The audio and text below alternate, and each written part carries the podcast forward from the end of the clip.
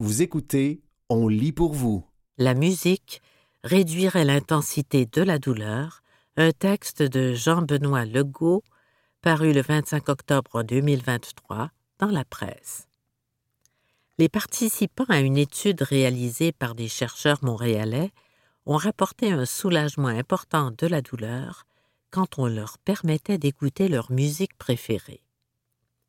Le soulagement de la douleur était plus significatif lorsque le sujet écoutait sa musique préférée, de Mozart à Motorhead, que lorsqu'il écoutait une musique relaxante avec laquelle il n'était pas familier ou encore une mélodie un peu cacophonique composée pour l'étude.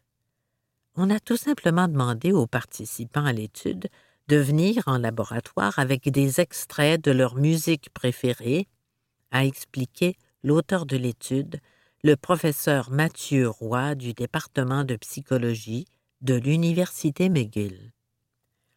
On a pu constater que la musique préférée était plus efficace pour réduire la douleur que la musique relaxante. Ce n'est pas étonnant en soi, mais c'était la première fois qu'on pouvait le démontrer.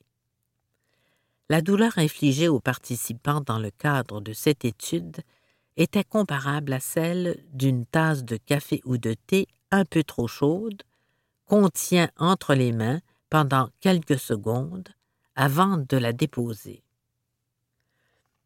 Au-delà du genre musical préféré par les participants, il semblerait que les émotions suscitées par la musique ne soient pas toutes égales quand vient le temps de contrer la douleur. Les chercheurs ont ainsi constaté que la musique qui suscite davantage de sentiments de nostalgie, de sentiments de tristesse heureuse, bittersweet en anglais, ou de frissons, semblait plus efficace pour réduire l'intensité de la douleur que la musique jugée énergisante, relaxante ou joyeuse par les participants. On a demandé aux participants de nous dire s'ils ressentaient des frissons à l'écoute de leur musique, a dit le professeur Roy. Il y a certaines personnes qui vont ressentir ce genre de frissons qui descendent le long du dos, il y avait plus de frissons pour ce type de musique-là, et les frissons étaient associés à une plus grande analgésie. La science ne comprend pas exactement ce que sont les frissons musicaux, mais d'autres études, menées notamment aussi à McGill, ont démontré que la musique semble activer les circuits de la récompense du cerveau. Ces frissons correspondraient donc à un processus neurophysiologique qui bloque efficacement les signaux douloureux. Le professeur Roy et ses collègues mènent actuellement une nouvelle étude pour mieux comprendre pourquoi et comment la musique bloque la douleur. Ils utiliseront ainsi l'imagerie médicale pour examiner les régions du cerveau responsables de la perception de la douleur. On peut dire que la douleur est un phénomène qui est opposé au plaisir, a expliqué M. Roy. Donc, peut-être qu'en induisant une sensation de plaisir très intense, comme lorsqu'on écoute notre musique préférée, on peut contrebalancer et réduire la douleur. Dans l'immédiat, les conclusions de cette étude sont utiles pour tous ceux qui recherchent une solution non pharmacologique au soulagement de la douleur, a-t-il ajouté, comme celle qu'on peut ressentir après une visite chez le dentiste ou au lendemain d'une chirurgie. Cette étude a été réalisée dans le cadre des études du doctorant Darius Valevicius ces conclusions ont été publiées par le journal médical Frontiers in Pain Research. C'était La musique réduirait l'intensité de la douleur, un texte de Jean-Benoît Legault, paru le 25 octobre 2023 dans la presse.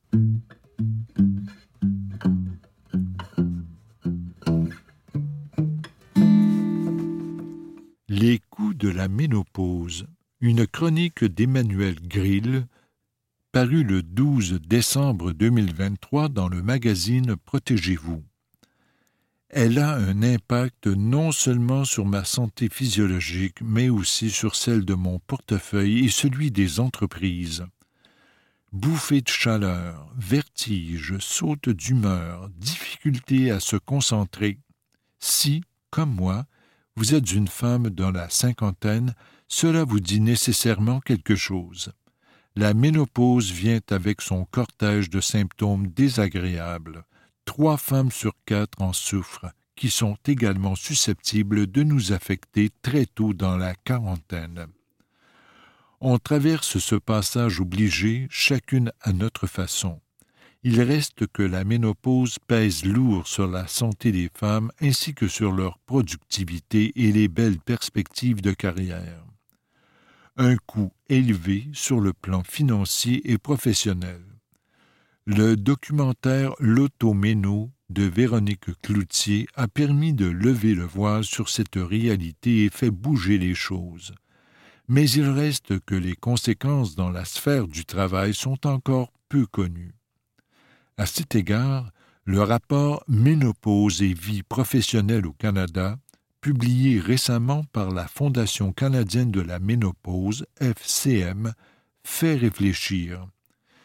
On y apprend notamment qu'un tiers des femmes déclarent que leurs symptômes de ménopause ont eu un impact négatif sur leur performance au boulot.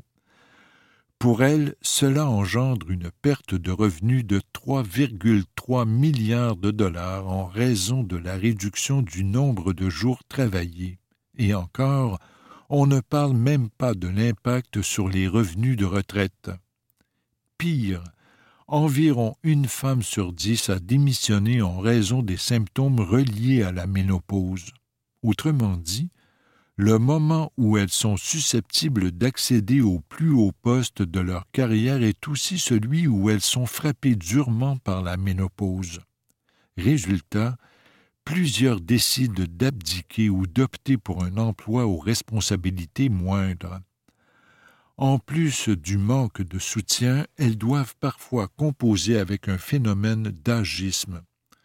Les stéréotypes entourant la femme ménopausée font en sorte que trois femmes sur dix estiment être perçues comme vieilles, faibles ou fanées, et une sur deux s'inquiète du fait que les symptômes de la ménopause entraînent des conséquences négatives sur leur apparence au travail. Triste constat. Ménopause et productivité, la facture des entreprises. Pour les entreprises, la facture est également salée puisque la ménopause leur coûte 237 millions de dollars en productivité auxquels s'ajoutent 540 000 journées de travail perdues.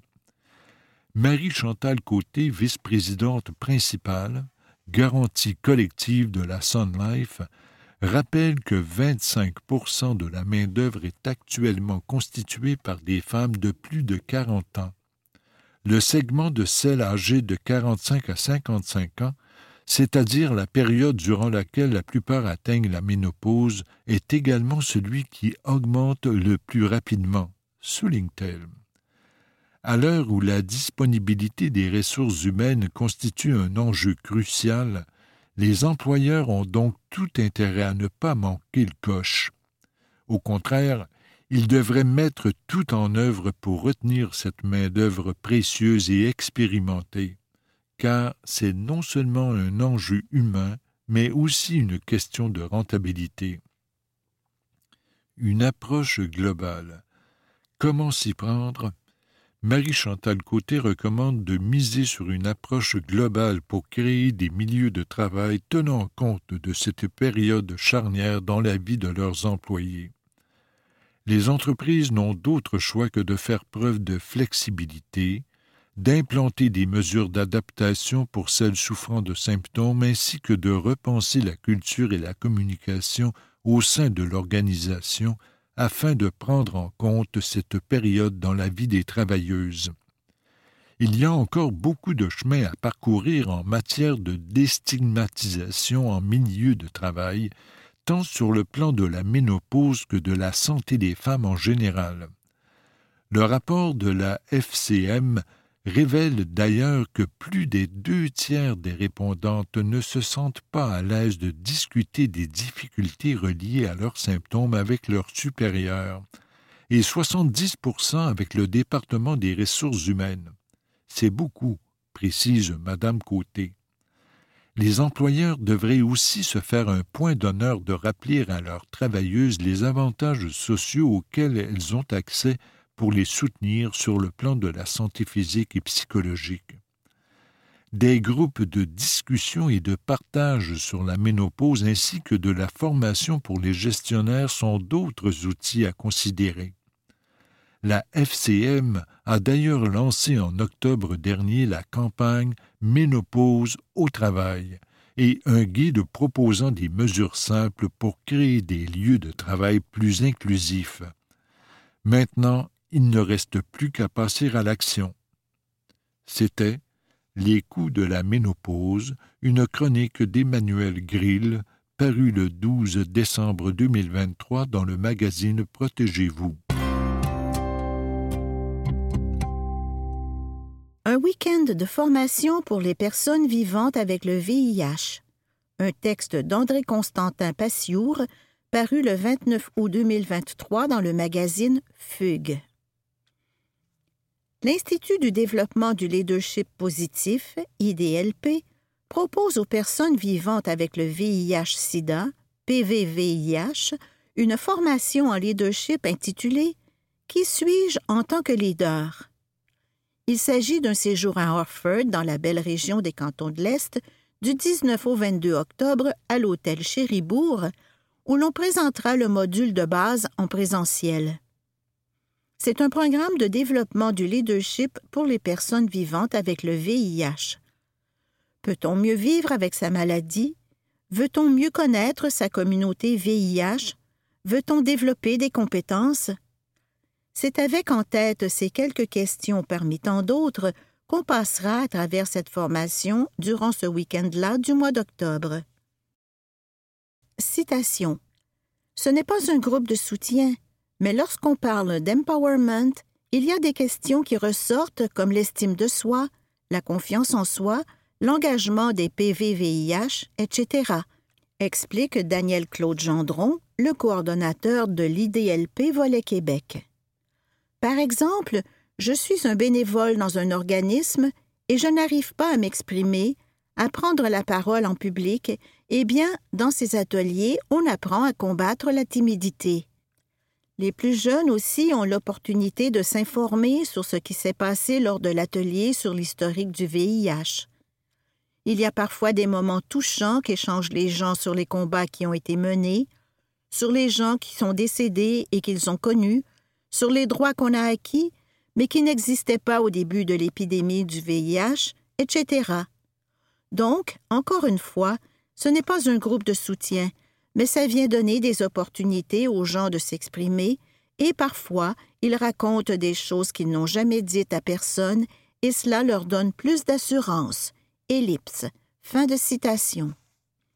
La notion d'empowerment vient des mouvements sociaux qui luttent de façon générale pour l'égalité des droits. Femmes, personnes racisées, LGBTQ, etc., ou pour l'écologie, l'environnement, etc on accole à l'empowerment en français des définitions d'autonomisation, d'émancipation, de renforcement de la personne, etc. Voici ce qu'on trouve sur le site de l'Institut et ce qu'on nous apprend sur les objectifs et la mission de telle formation. Citation. La formation vise à créer un réseau de personnes vivant avec le VIH informées et conscientes de leur empowerment et qui participeront et contribueront à leur communauté.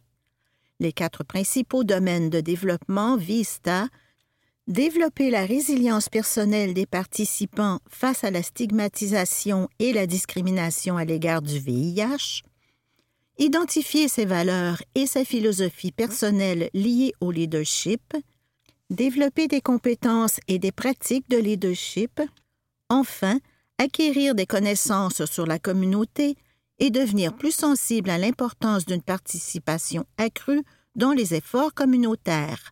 Fin de citation. Du 19 au 22 octobre, les personnes suivront le module de base en leadership, mais il y a en fait trois niveaux au total, soit le développement des compétences en communication, une formation offerte en deux jours et demi et un atelier sur les compétences en gouvernance, si l'on veut, par exemple, devenir membre d'un conseil d'administration d'un organisme ou encore responsable d'un comité ou d'un projet. Cette formation de 13 à 14 heures est disponible en ligne seulement et s'étale sur trois semaines et comprend des séances de groupe et individuelles. Mais qu'est-ce que ça donne réellement au PVVIH? Citation Cela réénergise une personne, cela lui donne un boost dans sa vie, souligne Daniel Claude Gendron. On prend pour exemple une femme avec un enfant qui a la maladie du VIH elle n'arrive pas à le dire à son entourage ou aux organismes desquels elle reçoit des services, cela va lui apporter la confiance en elle et le boost pour révéler qu'elle est PVVIH. Mais ce n'est pas que pour ça.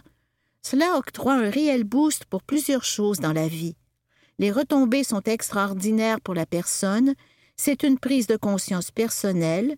Oui, ça peut brasser à l'intérieur, mais par la suite c'est énergisant on développe des capacités et on trouve des ressources en soi pour accomplir des choses qu'on ne connaissait pas nécessairement. Ellipse. Fin de citation. Il y a une limite de douze personnes pour cette formation. Citation. Si vous n'êtes pas accepté cette fois-ci, ce n'est pas pour d'autres raisons que parce qu'on a atteint la limite, indique Daniel Claude Gendron. On est obligé de mettre une limite pour que chaque participant participante puisse avoir le temps de s'exprimer et de partager avec les autres, et que la discussion et l'animation soient plus faciles et fluides. Ellipse. Fin de citation. Si ces ateliers en leadership et en empowerment existent au Canada et aux États-Unis depuis plusieurs années, tous les exemples et l'animation sont, citation, adaptés à la situation particulière du Québec. Fin de citation dit Daniel Claude Gendron. Ici, l'Agence de santé publique du Canada, ASPC, soutient l'IDLP et les ateliers présentés par l'Institut, qui est relié à la COXIDA, Coalition des organismes communautaires québécois de lutte contre le sida. Cette formation de l'IDLP est offerte en français en présentiel ici mais si on est francophone et qu'on habite la Colombie-Britannique ou l'Ontario, par exemple, celle-ci est disponible en ligne. Citation On a développé une plateforme d'apprentissage sous forme de vidéo que l'on peut ainsi suivre et passer à travers les trois modules prévus, ajoute Daniel Claude Gendron. Notre plus grand défi et notre objectif en ce moment à l'IDLP est de pouvoir rejoindre les jeunes, les personnes autochtones et les anglophones, ce n'est pas facile de sensibiliser ces personnes-là, mais on y travaille très fort. Fin de citation, dit Daniel Claude Gendron. Le transport, l'hébergement et les repas sont pris en charge par l'IDLP, de même que des frais de garde pour les gens avec des enfants. Information idlp.ca.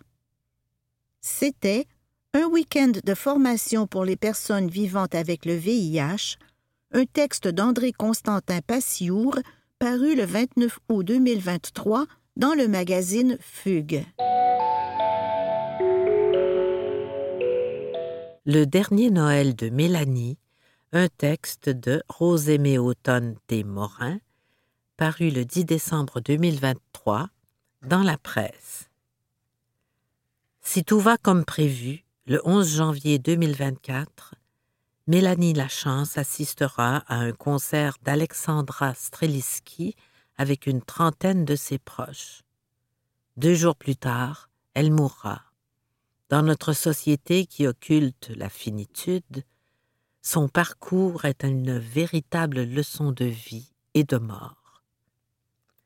Mélanie Lachance a 26 ans, deux enfants en bas âge, un foyer d'accueil et d'étranges maux de ventre quand un médecin lui apprend qu'elle souffre d'un cancer des ovaires. Les traitements sont compliqués, Mais en 2009, une rémission complète est annoncée. Je sentais que ça allait revenir, me confie Mélanie. Je me disais que je voulais vivre jusqu'à la majorité de mes enfants. La vie suit son cours. Mélanie et son mari de l'époque hébergent onze enfants au fil des ans. Elle crée son entreprise de photographie. Les petites deviennent grandes, le couple se sépare, puis, en mai 2021, la mère de famille devine que son corps et la maladie renouent. À la même période, elle croise un gars qu'elle a déjà vu à l'occasion dans le cadre de son travail. Sauf que cette fois, elle tombe amoureuse. Parce que même quand tout déraille, je le répète, la vie suit son cours. Mélanie prévient son beau François d'entrée de jeu. Je ne peux pas te donner de garantie de santé. Pour la maladie, je ne consulte personne. Ça, c'est à moi. Et si tu me dis chaque jour que tu espères un miracle, je vais te sacrer dehors. Marché conclu. En février 2022, la récidive est confirmée.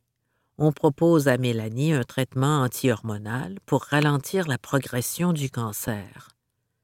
L'accepter, ce serait toutefois prolonger un état accablant. Je suis fatiguée, admet-elle. Ça fait des années que je n'ai pas eu une journée sans grande douleur. Morphine, dilodide, il n'y a rien qui me soulage complètement. Mélanie a 40 ans. Ses filles, Elsie et Maya, ont atteint la majorité. Elle décline la proposition des médecins et se donne un an pour continuer à vivre, mais à vivre vraiment. Elle visite Hawaï, Paris et l'Ouest canadien. Elle saute en parachute, assiste au Festival d'été de Québec et à Oshéaga, puis voit des dizaines de spectacles.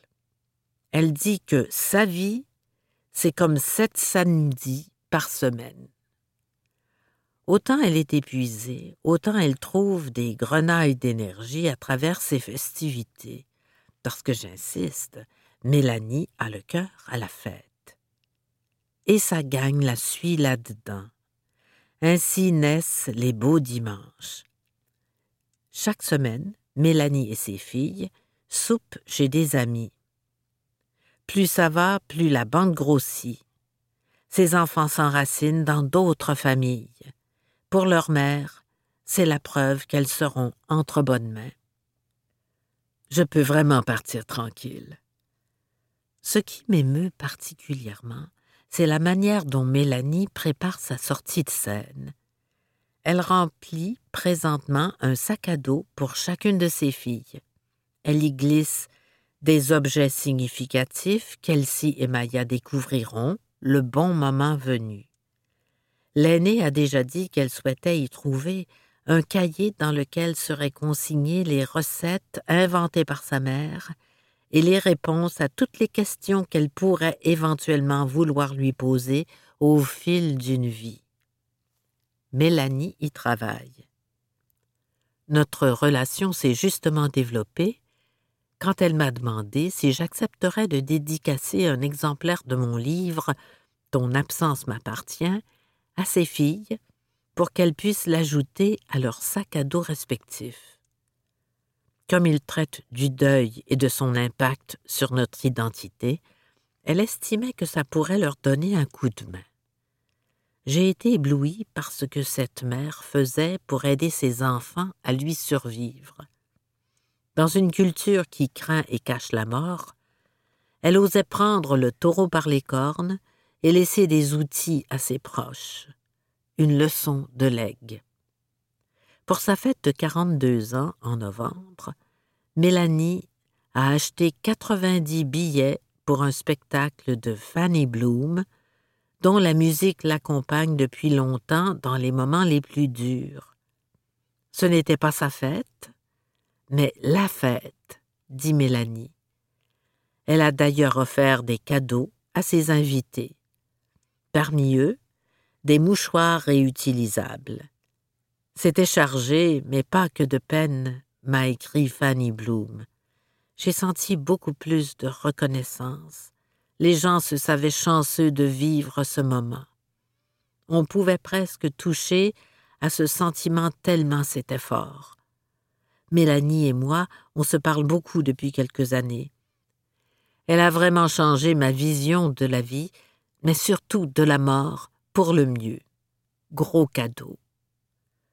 Ce soir-là, quand Fanny Bloom a chanté Te quitter de Daniel Bélanger, Mélanie et François ont connu l'instant le plus intense de leur union. La barre est haute pour la prochaine, qu'il a glissée. Mélanie Lachance passera les fêtes auprès de ses filles, récemment revenues vivre à la maison à temps plein. Les semaines où elles auraient normalement été chez leur père, celui-ci cuisinera pour toute la famille. Je veux que mes enfants voient qu'il n'y a pas d'amertume entre nous, m'explique Mélanie. Je me sens bien de boucler la boucle pour le dernier Noël. Elle aimerait recevoir l'aide médicale à mourir le 13 janvier 2024 au son des chansons marquantes de son année, entourée de celle et celui qu'elle aime.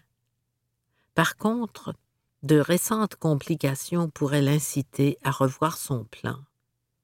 S'il faut partir plus tôt, elle le fera. Une amie lui a récemment dit je n'ai jamais côtoyé quelqu'un qui était en train d'apprendre à mourir. Mélanie lui a répondu qu'en fait, elle apprenait à vivre. J'ai essayé de voir tout ce que j'avais plutôt que tout ce que je n'aurais pas. Je ne me suis jamais sentie aussi heureuse que maintenant. Parfois, je dis, je fais juste vivre. Ça n'a rien d'extraordinaire mais mon chum me répète que je le fais mieux que bien des gens, avec lucidité, et en tentant de préparer mon monde à accepter que la vie de n'importe qui a une fin. L'important, c'est comment on la vit avant que tout s'arrête.